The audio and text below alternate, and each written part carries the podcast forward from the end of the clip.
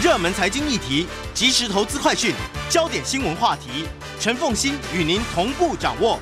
欢迎收听《财经起床号》。Hello，各位听众，大家早！欢迎大家来到九八新闻台《财经起床号》节目现场，我是陈凤欣。每周选书早起读书哦，今天这本书实在我非常的爱，哈，超级爱。那么今天为大家介绍的这本书呢，叫做《杂讯》，哈，这个杂讯。人类判断的缺陷，嗯，这是由天下文化出版社所出版，而且真的是热腾腾啊！因为里面呢有一些举例的一些研究报告，还是二零二零年的研究报告，你就知道说这一本，我觉得呃三位作者真的非常用心。那今天为我们一起来导读这本书的呢是台大经济系专任副教授冯柏翰冯老师，我好爱这本书哦，我也是，真的吗？好。是英雄所见略同。我们一句话来介绍这本书。呃，这本书是在探究人类判断的缺陷，嗯，以及我们个人和组织如何可以提升自己的判断力。嗯，所以要先了先了解缺陷，然后面对缺陷，这样我们才有可能把我们的判断力提升。对，而且这本书的作者其实是三位心理跟行为的大师，行为经济学，对。就包括开快思慢想的作者心理学家康纳曼，嗯，然后包括商业顾问席波尼，嗯，以及桑斯丁，他是推力的作者，然后法学专家。所以你知道这三位其实都是大师哎。康纳曼的快思慢想就不用说了嘛，哈，他嗯，这个其实他那些研究让他得到了诺贝尔经济学奖。席波尼其实最近也有一本书，我其实过一阵子也要介绍，叫做《不当决策》。对哈，很很精彩，而且很实用。OK，然后呢，第三位作者其实，嗯，桑斯汀哈，你说他是法律的专长，那最重要那个推力其实也是行运用行为经济学，然后改变人类行为的很重要的一本书。对，而且是跟理查塞勒合写的。嗯，理查塞勒是前两年的经济学奖得主。对，所以有些书评说《杂讯》这本书是算是过去十年来最重要。在行为心理以及他们的应用上面，最重要的一本书。对我来说，我本来就已经很喜欢快思慢想了啊、哦，然后那是我的爱书之一。那这本书啊，第一，它比快思慢想更好念啊，就很容易看啊的，所以呢，其实阅读起来是更顺畅。那第二个部分呢，其实它在呃，我觉得它比快思慢想的运用上面呢，其实更加的实用啊，所以。好读又实用，然后，然后里面呢分析又非常的深入啊！什么叫深入浅出？我其实在这本书里头，我也得到了一个很好的印证啊！所以，嗯，这本已经超越了《快思慢想》在我心目中的地位了。对，其实五百页我可以一天半看完。哎，我其实没有花太多时间呢。对对。好，我们就进入这本书的内容哈。它内容非常的多哈。那我们今天尽希望尽可能的把。最主要的部分跟大家来分享。我们第嗯，这句这这本书叫《杂讯》啊，它的副标题叫做《人类判断的缺陷》。什么叫做判断？其实这是要定义的。对，这个判断不是我们口语当中的判断，而是心理学文献当中的一支。然后它的含义比较狭隘。判断指的是一种测量，然后这个测量的工具就是人的头脑。嗯，比方说那个医生来诊断。某个病人他的肿瘤是良性的还是恶性的，这是一个判断。嗯，然后我们看国家未来的经济成长率预测，经济稳不稳定是判断。那我们在做人事决策的时候，决定要从求职者当中聘谁，谁会是最佳人选，然后有这个成长的潜力，这也是一个判断。嗯，所以这个判断啊，它跟品味不同，对不对？哈，就跟你一个人其实，嗯，其实。嗯，一个人就是喜欢这件衣服，不喜欢那件衣服；他喜欢这瓶酒，不喜欢那瓶酒，这可以非常的主观，因为每一个人的品味不同，这个都没有关系。但是这里面要谈的判断，其实是有准确度可言的。对，或者是我们生活中有很多场合是需要专业判断，嗯，比方说教练、运动的裁判、医生、律师、老师，或者是这个电影编制，他们要挑选剧本，嗯。所以像这种判断，我们就不会希望它出现多样性，我们会希望它越准确，其实它就可以公平、可信任，而且运作起来会更好。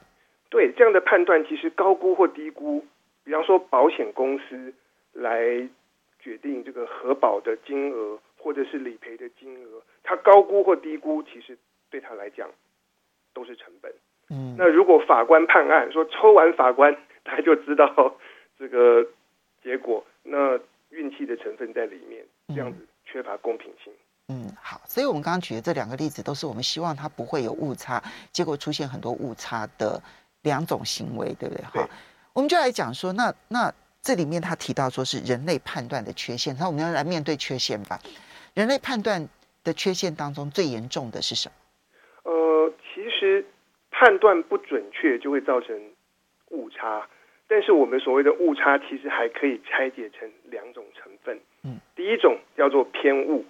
第二种叫做杂讯，嗯，比方说我们公司有新产品要上市，然后大家要来预测未来的销售量。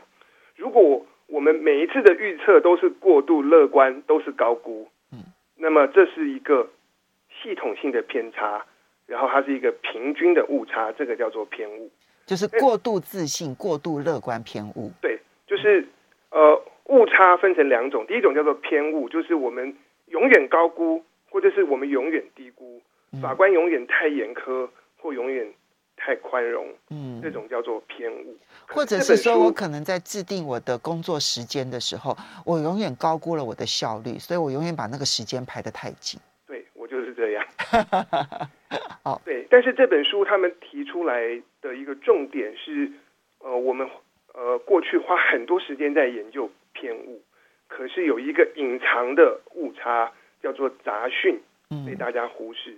杂讯的意思就是随机分布，就是我们对未来新产品的销售量的预测有时高，有时低。然后或者是公司里面不同的人对于一件应该是有做出共识的决定，大家出现呃判断上的差异。那这种不乐见的差异、不乐见的变异，我们就称之为杂讯。嗯。其实偏误也很重要，不过很多的书已经都谈偏误了，对不对？哈，譬如说像我们讲过这个快思慢想，它就是研究偏误最重要的一本书。对。然后，嗯，Richard Thaler 他写的所有的相关的书，也都是跟偏误这件事情的研究有关系。所以偏误不是不重要，只是我们之前都关注在偏误。现在要来关注这一个，其实大家几乎没有去注意，但事实上它很严重的杂讯。对，而且其实这几位作者在书里面，他们有从数学上、统计学上面来证明，就是杂讯的存在对于判断的破坏力，嗯，和偏误是一样大的。我们来说说看吧。对，我这边先提醒一下，虽然有数学，但并不难。数学的部分跳过去也没有关系。对，数学的部分你跳过去都不影响你的阅读。对，对，嗯，呃，举例来说，呃，其实我们拿保险公司为例，那和刚才讲到，核保人员负责为潜在客户定定保费，理赔人员必须判断理赔金额。嗯。那照理说，保险公司它有很多的核保人员，然后每次你的案子谁来审，可能就是看轮到哪一位员工来负责。照理说，每一个人核定的保费应该要很相似，因为保险公司都训练过啦。对，大家都训练过，而且有统一的标准。然后我们可以想象，保费如果核定的太高，那顾客会跑。嗯，那保费核定的太低，那会造成公司的亏损。所以你高估或低估，其实对公司来讲都是错误，嗯，都是成本。嗯，那一般的保险公司呢？作者他们。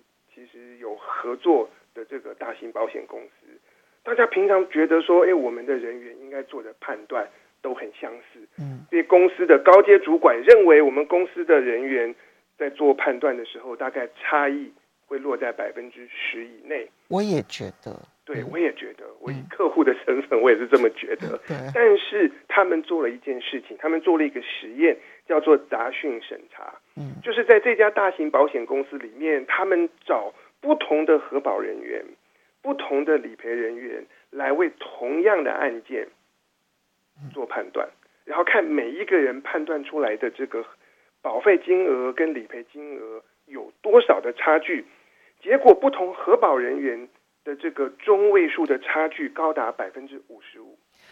对，我看到这个数字有点吓一跳。换句话说，嗯，假设说今天呃，我们讲说说那种火灾保险好了哈，火灾保险其实对于很多的企业经营是非常重要的。那个工厂的这个核保，可以前面这一个人可能就是同这个这个人核保可能是，而且是中位数哦，对，差距可能会拉得更大，就是一个可能核保出来的是一万块钱。另外一个核保出来的是四千五百块钱，对，或是一万五千，一万，或者是一万五千五，对，它的差距可以大到这种程度，哎，对，理赔人员判断的差距中位数高达百分之四十三，嗯，这个其实从客户的角度来讲也很难忍受，对你，你遇到谁就决定你可以获得多少理赔了，你想想看，一个一个。这火灾事故这样子，然后呢，是要理赔一百万还是理赔五十七万？这差很多吧？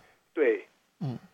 然后其实书里面他们也有针对呃法律的判决来做研究，结果法官的判决这个差异照样很大。嗯，可以说判刑五年的，或者是这个缓刑。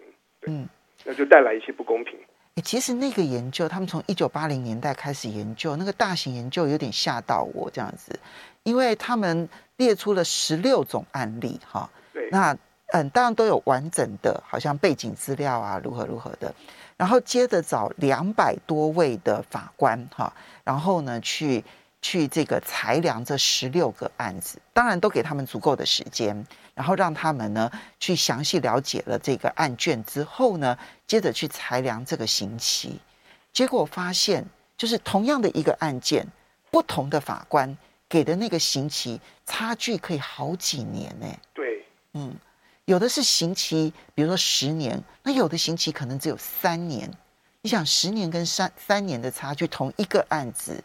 同样的一个犯罪人，可以差到这么多。没错。然后其实有一些在有一些领域里面，大家觉得应该是科学化、可以客观验证的，比方说像是法医鉴定或者是笔纹、指纹的比对，它一样会出现杂讯。老师，这一点其实我相信很多人都很难接受。指纹鉴识它不是一个极为科学的事情吗？它都可能因为杂讯而出现错误。对，因为你从犯罪现场或者是犯案现场取得到的指纹，常常是会有缺陷，上面有污染，然后可能会只有局部或者被别的指纹盖掉。那所以这个指纹的比对其实是需要高度专业训练的一项工作。嗯，但是呢，他们的研究发现，如果指纹鉴识的人员在比对的过程中，他们提前获得到一些资讯啊，比方说某某某他有不在场证明，嗯，或者是某某某他已经有遭了口供，他已经倾向认罪了，那会影响到这些指纹鉴识人员他们的判断，甚至于同一个鉴识人员在面对同一个指纹两次，这时间只要稍微拉长一点，他的鉴识结果也可能不一样。对所以他们发现这个误差率大概是六百分之一，虽然不高，但是从这个鉴识结果可能会影响一个人的这个一生的角度来看的话，其实这种误差率也让人很难接受。而且这个是是一个凶杀案的话，那它的影响六百分之一影响还是很大，对当事人来说。嗯、所以老师，你刚刚讲的叫做杂讯审查，这个杂讯审查其实嗯、呃，在运用上面容易吗？呃，杂讯审查有一个前提，我们先介绍一个观念，叫做系统杂讯。嗯，就是在有一些机构里面，这种负责做判断的工作，会有很多不同的人员来轮流，然后这些人照理说应该是可以彼此替代的，但是他们做的判断却出现差异，这种杂讯叫做系统杂讯。嗯，那么如果一个机构、一个组织面对这样的系统杂讯，这本书提的提供的建议就是，你可以透过杂讯审查的方式来自我诊断，了解你们这个组织平常在做决策的时候会出现多少的杂讯。所以，像法官，你可以 A 法官，可以 B 法官，可以 C 法官，对不对？哈，他们就是属于可以可以适合做杂讯审查的一个很重要的地方。对，那核保人员理赔人员、金融机构，其实核贷人员，我相信还有信用调查人员。我觉得这一些杂讯审查对他们来讲，其实盈利营收影响都非常的大，甚至于像指维鉴识这样的一个单位，还有包括了医疗机构。对，这并不是说我们针对每一次的核保或者每一次的核贷都要找好几个人，然后来进行判断，而是呃偶尔我们来安排这样的杂讯审查，一个按同一个案件，让公司里面不同的人来做判断，那我们可以来诊断。大家是不是彼此的差异很大？如果是的话，那问题会出在哪里？我们可以怎么样去从制度或者是决策的流程、判断的流程上面去做改进？书里头有附录表，就附录说你在这个杂杂讯审查的时候，你可以做哪些事情啊？这个大家可以自己在书里头去找。不过刚刚讲的其实是你知道一个组织里头的重复、重复的这种这种判断。那如果说有一些决策是单一决策呢？比如说公司要不要去并购另外一家公司，或像我们人生当中，比如说我们要不要买这栋房子，我们要不要去这家公司，然后我要不要出国留学，这一些单一决策，我是没有办法回头，我也不可能重复的来做决策。这种它可以去审查出杂讯吗？那么，嗯，能够提高我们的判断力吗？嗯，其实。单一性的决策，作者提出来的一个看法是，我们可以来检验我们做判断的流程。嗯，对，因为有一些决策，它会面对到一些假想性的状况。如果我没有选这个，会发生什么事情？或者是有一些决策，就是它的结果长期才显现。那么我们就可以从流程来检验。嗯，对，从过程当中可以找到它是不是有杂讯。对。那等一下，我们最后会去谈这个如何提高这个这个判断力的一些方法，减少杂讯的几种方法。等一下会讲。嗯，刚刚讲的是这个，嗯，就是杂讯审查这件事情，对不对？哈，杂讯到底有？我觉得我们要去面对杂讯，审查出有杂讯了，然后知道说，哎，人跟人之间判断是不一样的。即便同一家公司，经过同样训练的两个员工，其实判断出来的结果可以差异这么样的大。但是其实除了这个之外，杂讯本身它有很多种形态。我们先去理解它的形态，后面的心理机制，我们才知道怎么去提高判断力嘛。对，其实杂讯它可以再拆解，那基本上分成两种，第一种叫做水准杂讯，嗯，第二种叫形态杂讯。嗯，水准杂讯的意思就是，呃，比方说我们来比较法官，不同法官对。同样案对平均来说，对各种案件的审判会出现差异。有的法官他可能永远比较严苛，嗯，有的法官他可能永远比较宽容，嗯，那这样子带来的差异，我们称为水准杂讯。或者说，我们看在单一决策的时候，有些人就永远过度乐观，有些人就永远过度悲观。对对哈，这就是水准杂讯。对，嗯，那形态杂讯呢？就是我们同样以法官为例，那有些法官可能因为他个人的价值观的影响，他对于特定的案件，他会比较严或比较松。所以有些法官可能都是宽容的，但是对于强暴犯他就特别严格。对，举例来说，对，水准杂讯看的是一个法官平均来说会比较严还是比较松，但是形态杂讯是看法官对于。欢迎大家回到九八新闻台财经起床号节目现场，我是陈凤欣。那么每周选书早起读书，今天为大家介绍的呢是天下文化出版社所出版的《杂讯：人类判断的缺陷》。那么呃，在我们线上的是台大经济系专任副教授冯博涵冯老师。这本书啊，势必会是今年最重要的跟行为经济学跟决策最最重要的一本书了哈。那呃，刚刚提到说，我们先。借由借由审查的方式，可以找到杂讯，知道杂讯有多少。但是杂讯的原因是什么？我们必须要把它给找出来了之后，我们才知道在未来提升判断力的时候，我们要做哪些事情。就我知其缘由，我就知道怎么去面对它。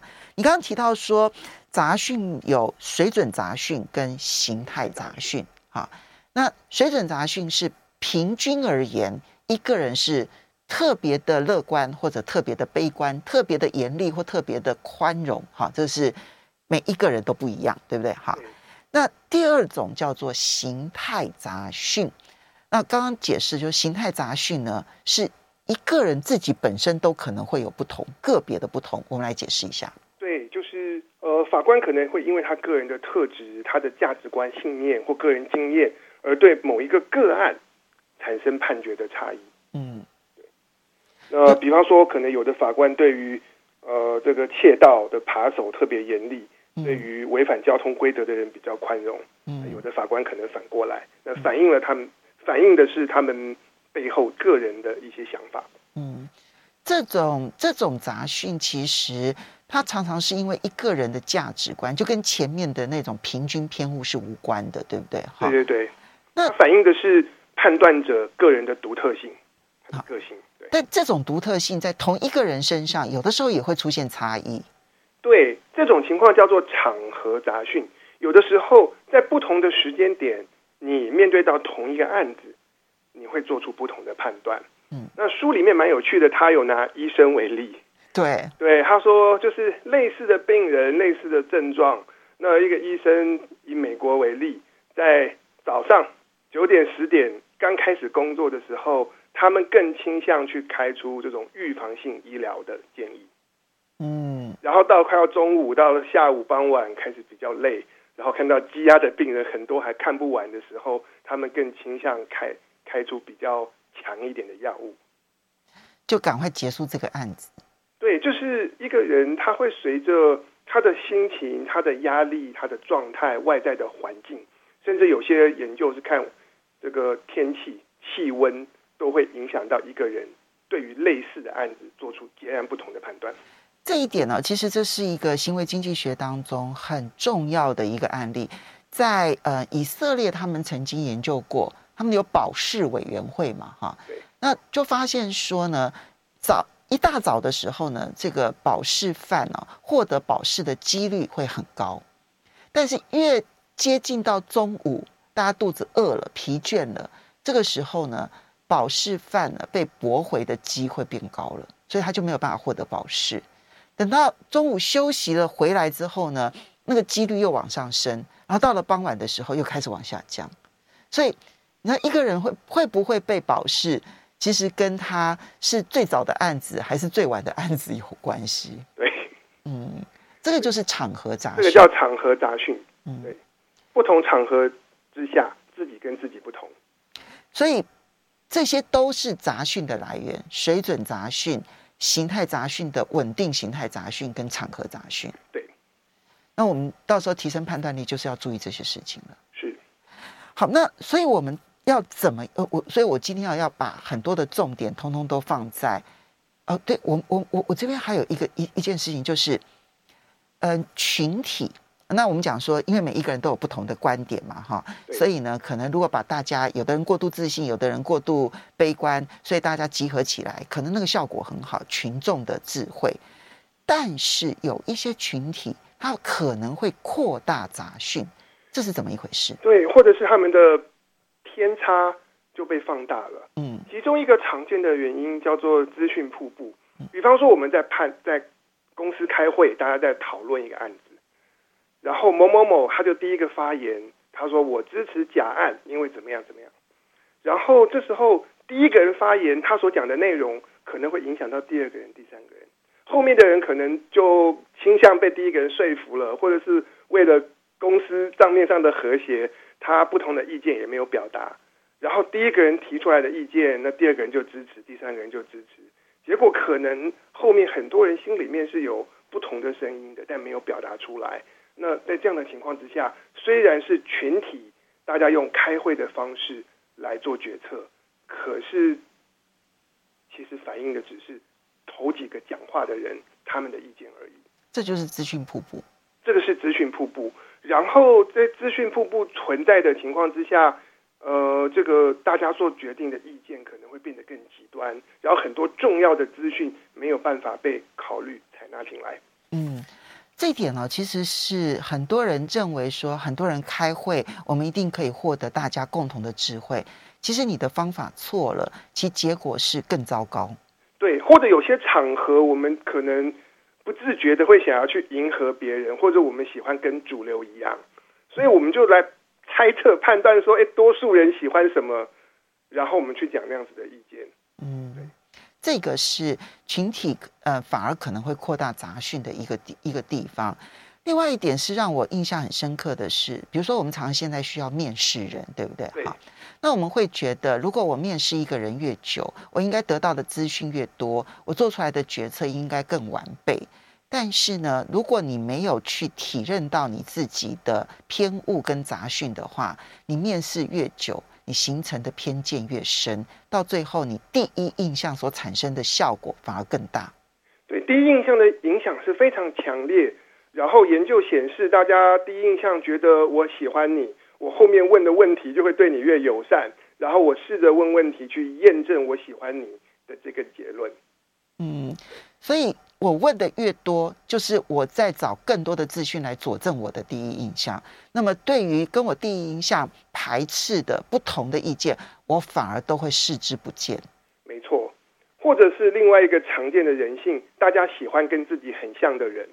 所以谁谁谁，我看他的个性跟我很像，我看他的学历或者是过去的经历跟我相似，有共同的嗜好，那我就更倾向呃我要接受他，然后就影响到我后续面试的这个问的问题。嗯，所以这就会使得我们在聘雇人的时候没有办法真的找到适合的人。不，我反过来说，老师，我真的觉得我在看这一段的时候，我心里头就在想说。所以，我们也应该利用这样的方法，增加我们面试成功的机会。就是你如何去创造一个好的第一印象，非常重要。一个好的第一印象，可以让你接下来的所有的面试的那个成果变得更好。对，不过公司其实聘错人代价还蛮大的，所以这本书里面他提出了非常详尽的方法，关于企业可以怎么样重新调整。呃，他们招聘新人或者是拔擢人才的方式、决策流程，我们刚刚其实都大致的去谈了我们的心理缺陷哈，所以现在我们就要来讲怎么样提高我们的判断力。呃，老师，我这边先提一点，就是说很多人都会觉得现在呢电脑演算很厉害，而且书里头其实也介绍了非常多的研究，只要你能够找到。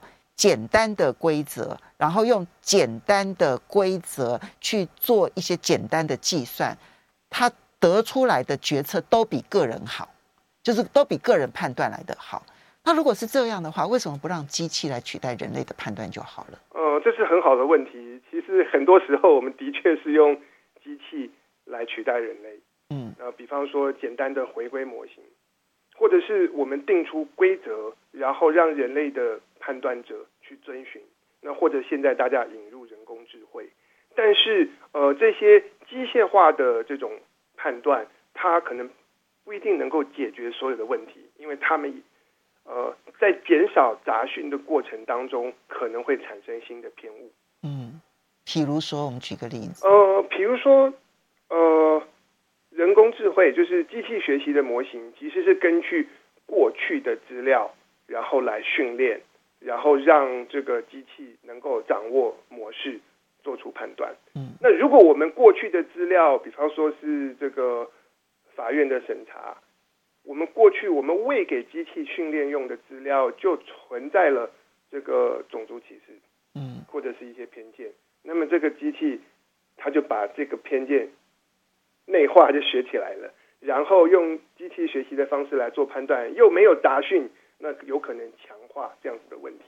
嗯，所以比如说在保释案件当中，如果全部用机器来决定，而过去的经验当中，如果你未进去的资料种族扮演了很重要的角色的话，它就会使得不同种族的人得到保释的几率差距会变得更大。是，嗯。然后作者也提到，其实，在有一些组织、有一些团体里面，如果我们太高度的仰赖机器。或这种机械式的判断，有可能让个人的决策者觉得就缺乏士气。好像我们是人，我们会思考，但是我们就是完全要做这种机械式的事情。那这样子也有可能影响到组织的运作。我喜欢书里头讲的一段话，他强调说，如果说人也会犯错，机器也会犯错，那么，虽然机器犯错的几率远比人犯错的几率要来得小很多，但是人可以原谅人的犯错，但不能够原谅机器的犯错。所以这个时候呢，是提升人的判断力，远比用机器来取代人可能更是务实一点。其实作者的观点是在可预见的未来啊，他觉得机器还没有办法取代人。嗯，所以这本书其实后半部很大的重点是放在如何提升人的判断力。减少人类判断时候的杂讯，我们就来进入这个怎么提升人类的判断力啊？这个在嗯重复决策跟单一决策，比如说我们刚刚讲的这个法官判决啊，可以相互替代啊，然后这一个指纹鉴识可以相互替代啦，还包括了医疗哈，医疗的这个可以相互替代。那么这些是重复决策，有一些可能是单一决策。当然，单一决策，我觉得，呃，书里头因为都大师嘛，哈，他们提的可能都是公司的例子。但我个人觉得，我们人生当中很多单一决策啊，买房子啊，找工作啊，结婚啊，结婚啊，对，这些都是很重要的单一决策啊。我看了一下，我觉得都适用，哎，对，对，他不是，他们虽然书里面是针对组织、针对企业，但其实个人一样适用，嗯。我们就来看一下怎么提升人类的判断力。好，要提升判断力，有一个先决条件，你必须要体认到你的判断会出错，嗯，要认识到杂讯的存在。嗯，那它里面提到，其实呃很多人大家会自我感觉良好。嗯，对。那其实他们有一个心理学的名词叫做内在讯号。嗯，就是哎，我看到一件事情，然后我的直觉做出判断，然后我就觉得很舒服。我直觉才能做判断，而且我还可以找出很多的理由，把它变成一个完整的故事，说的很好，因果关系很明确，我就认为它正确了。对，我观察到几个点，对，人很喜欢说故事，然后就讲一个故事，然后把你看到的零星的讯号组合起来，就觉得 OK，事情就是这样。嗯，对。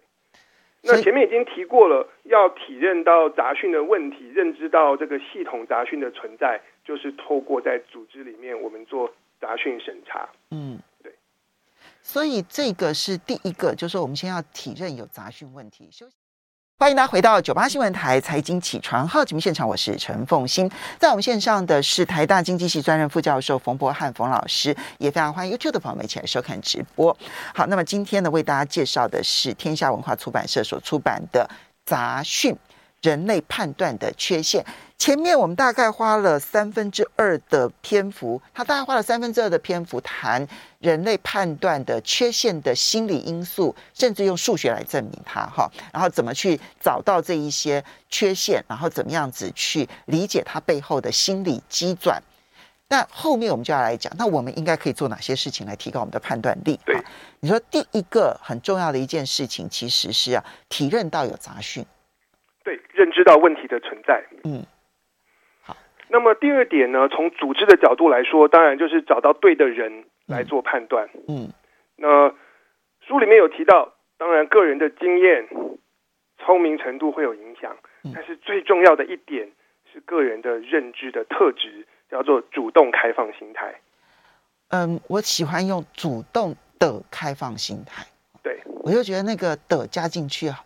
对，他翻译当然是主动开放心态，但我觉得那个的加上去，我们就更能够理解。所以它不是简单的 open minding，哎，它不是，哎，它要你很刻意的 open minding。对，就是随时愿意接收新的资讯，然后去调整、修正自己对一件事情的看法。他几乎是在刻意找不同意见。对，其实我觉得这个对一个人来讲好难哦，因为我我嗯不断的找到。嗯，同样的讯号来佐证我现在想的是对的，其实我是很舒服的。对，所以书里面是说找到对的人，符合这个特质的人，他没有说我们怎么往这个方向练习。虽然我相信他可以练习，对，我也觉得这可以练习。好，所以主动的开放心态，嗯，这是其中一个方法。但是最重要的是这本书提出了一系列的方法，他们称之为决策宝剑。嗯。决策保健，很奇怪的一个词。对啊，感觉上面好像是预防保健的那个味道在。比方说，我们现在为了这个对抗疫情，大家就勤洗手，所以洗手是一个保健的行为。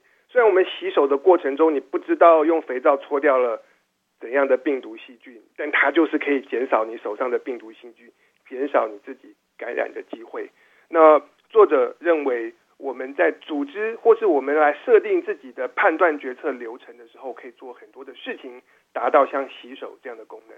我们不知道对抗了哪些偏误，但是减少了哪些杂讯，但我们就是可以减少它。我觉得这一个形容啊很贴切，因为我们在洗手的时候，我们并不知道病菌在哪里。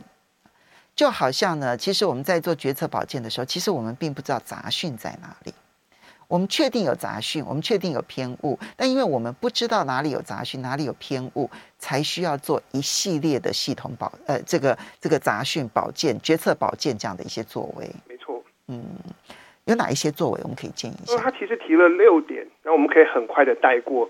第一点是我们认识到判断的目标是准确，因为判断的本质就是用人脑去测量，它不是你展现个人特质或个人品味的场合。嗯。这第一点，那第二点呢？是我们在做判断的时候要有统计思维，并且用外部观点来看待案件。这个好说起来好像有点抽象。其实前面书里头就有提醒了，比如说我今天想要去预测说这个人他会不会在这家公司表现良好啊？举例这样子。对。那我可能。判断的方式是说，哦，过去这家公司曾经有一个跟他长得很像的人，他表现非常良好，那么结果我就认定他一定会表现良好啊，这是错的。其实好的这个思考模式是，他他拥有什么什么什么什么什么才能，而这种才能在这家公司的适合的基本率。比如说是呃百分之五十适呃适合，百分之七十适合，百分之三十适合，百分之二十适合。我如果我必须要把那个基本率拿进来，我可能做这个判断会比较好一点。对，其实我简单说明一下什么叫内部，什么叫外部。嗯，所谓的内部观点就是，哎，我们公司聘雇的时候看到一个人，然后根据他的特质，我就把他当成是一个个案。然后从我观察到的现象，我连接成一个故事，有因果关系，然后我就做结论。嗯，这是内部观点。所谓外部观点，我是把这次的聘雇当成是我们为数众多的聘雇的其中一次，然后我是有统计数据，然后我根据呃不同的不同的时候，我们做聘雇的时候所收集到、所理解到的情况，来了解这个人他有哪些特质，到底适不适合我们。我在看这一段，我就会不断想到《魔球》那本书，因为《魔球》那本书里头其实就是类似的观点。就我尽量不要去把这个球员去跟我过去的球员去做类比，我要把这个球员所有的绩效表现，他在这整个体系当中他所能够发挥的效果去做他的体做他的这个这个判断哈。我觉得这一点其实是很困难的，但是很重要的。对，因为它困难的一点在于，呃，统计思考并不是人与生俱来的。嗯，人天生比较倾向信任直觉。嗯，但是统计比较是康纳曼快思慢想所讲的系统二。嗯，慢想，而且它需要经过专业的训练。嗯，这是第二点。嗯，第三点。第三点叫做把判断结构化，然后拆解成几个不同的部分。嗯，这要举例了。呃，举例呃，我会想到说，假设说我今天要买房子啊，买房子的时候呢，其实我们通常是去看了房子之后啊，这个房子我喜欢，然后我留下了很深刻的印象，或这个房子看起来很丑陋，我就不想要买这个房子。我们通常是凭我们的第一印象去决定我要不要买这个房子。我也想说，哎，其实它应该是要先拆解成为。买房子，我必须思考的最重要，比如说五件事情。那这五件事情彼此之间要不相关哦。比如说，你不能说它交通好，然后又进学区，然后这个嗯，这个同时这个嗯，这个距离上班近。其实这些只是一个因素，一个因素。然后你把它拆解成为，比如说五个完全彼此之间互相不关联的因素。是，这我就想到我以前在香港工作的时候租房子，然后你看到一栋公寓，它有一个无敌海景，大概心就融化了。但是你可能会忽略掉它的通风不是那么好，哦、然后这个房间的格局，生活起来不是那么舒服等等。嗯，所以呃，判断将判断结构化很重要。书里面他其实提了一个例子，就是 Google 如何聘人。嗯，所以第一个做法是分解。那之后我们会谈到中介评估，就是诶，我们的人事决策，我们根据哪几个项目？比方说，远候选人的认知能力、领导能力、文化契合度或职务相关的知识，我们把我们所要看的这些项目列出来。那第二个重点是独立性，也就是各项评估项目的资讯，我们独立收集，嗯独立来衡量。然后，当我们的资资讯都收集齐全了之后，到最后才做出整体的判断。嗯，所以分解、独立，然后最后做判断，对不对？好，好，结构化。然后第四个，第四个我觉得很重要，叫做抗拒太早出现的直觉。这个其实我们在做判断最容易踏入误区的一点，对不对？对，而且越是专家越容易这样。嗯，对，就是我很有 guts，就我的直觉就是怎么样。但是如果我一开始想错了，那我最后所做的各种的收集资料啊等等，其实都是来验证我一开始的直觉。那我永远没有办法从我一开始的错误中跳出来。嗯，所以一个重点就是，我们一定要很详细的把所有资讯都收集齐全了之后，到最后，并不是不用直觉，而是到最后关头。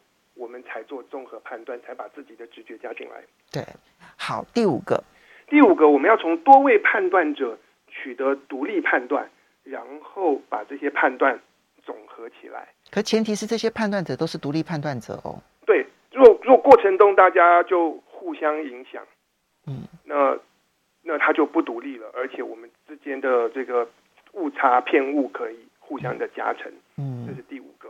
那第六个叫做。我们偏向采用相对判断跟相对尺度这一点呢，其实我们之前曾经跟大家说过，我们人类哦，其实对于价格跟价值是没有什么判断力的。对，我们其实只有相对判断力。比如说，我们会觉得说，好像这个嗯 A 牌子的葡萄酒会比 B 牌子的葡萄酒来的贵啊。我们过去的经验是如此的，但是呢，所以。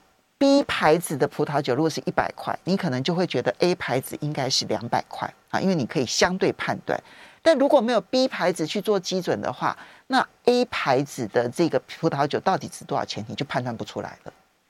对，那相对判断的反面是绝对判断。嗯，比方说我改学生的论文，嗯，那我要给一个分数，百分制，我给八十五分还是七十分，这个是绝对判断。嗯，但是我可以说他的论文在我所有。